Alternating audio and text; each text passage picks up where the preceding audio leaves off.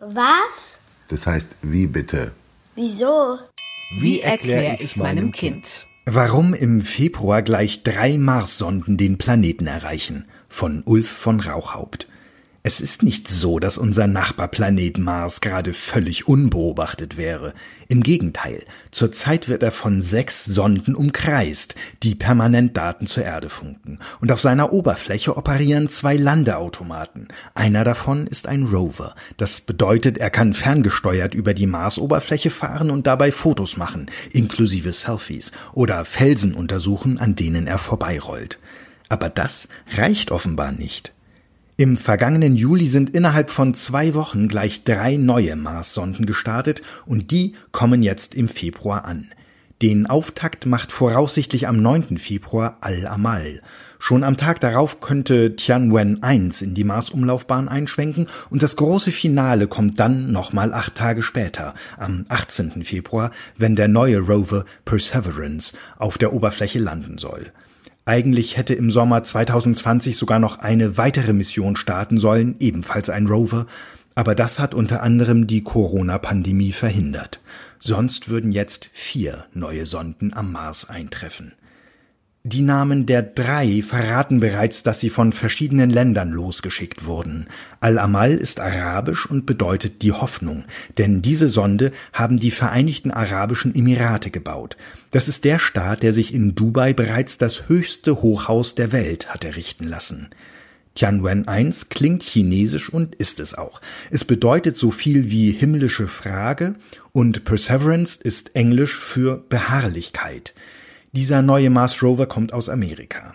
Die fürs erste verhinderte vierte Sonde, die dann erst in zwei Jahren am Mars ankommen wird, ist ein Gemeinschaftsprojekt Europas und Russlands.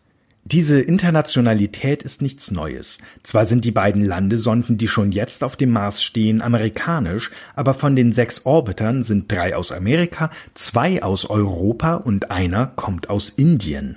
Warum das?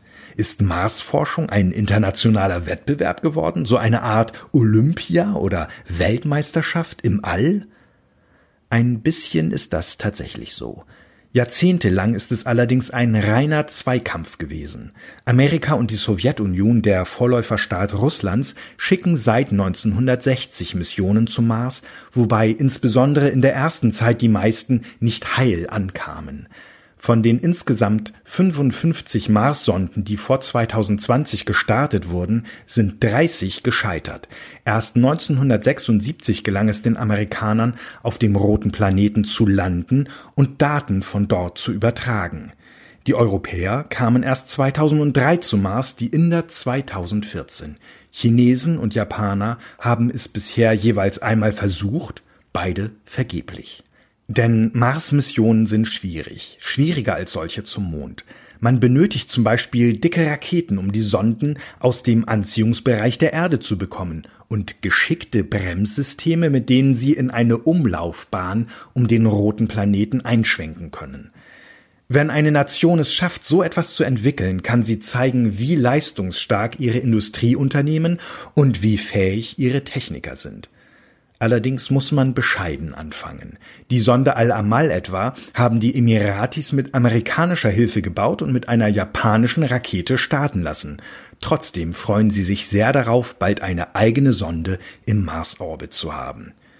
Auf dem Mars zu landen ist noch schwieriger.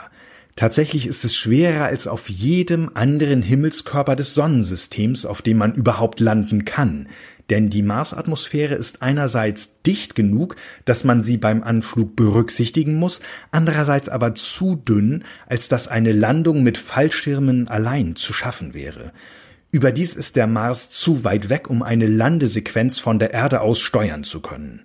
Stattdessen muss das Gerät sie völlig autonom durchführen und nochmal komplizierter ist es, eine Landesonde auf dem Mars herumfahren zu lassen, wie es die Amerikaner jetzt bereits zum fünften Mal vorhaben. Trotzdem oder gerade deswegen wollen die Chinesen das jetzt alles auf einmal versuchen. Tianwen 1 soll einige Monate nach dem Einschwenken in den Marsorbit ungefähr im April oder Mai eine Landesonde abkoppeln und von der soll nach der Landung ein kleiner Rover herabrollen und auf dem Mars herumfahren. Wenn ihnen das alles gelingt, wäre das ein toller Erfolg für das Land. Allerdings hätten sie die Amerikaner am Mars noch lange nicht eingeholt. Denn die Gegend, in der sie Tianwen 1 landen lassen wollen, ist eine Tiefebene, die bereits 1976 das Ziel einer der beiden allerersten amerikanischen Landesonden gewesen war. Eine Landung ist dort vergleichsweise einfach zu bewerkstelligen, da die Atmosphäre aufgrund der tiefen Lage im letzten Abschnitt dichter ist, was dem Fallschirm mehr Zeit zum Abbremsen gibt. Außerdem ist es dort sehr flach und es gibt keine größere Steine, mit denen die Sonde zusammenprallen könnte. Dafür ist es auch die wissenschaftlich so ziemlich uninteressanteste Gegend des ganzen Planeten. Der neue amerikanische Rover Perseverance dagegen soll in einem nur 49 Kilometer weiten Krater landen.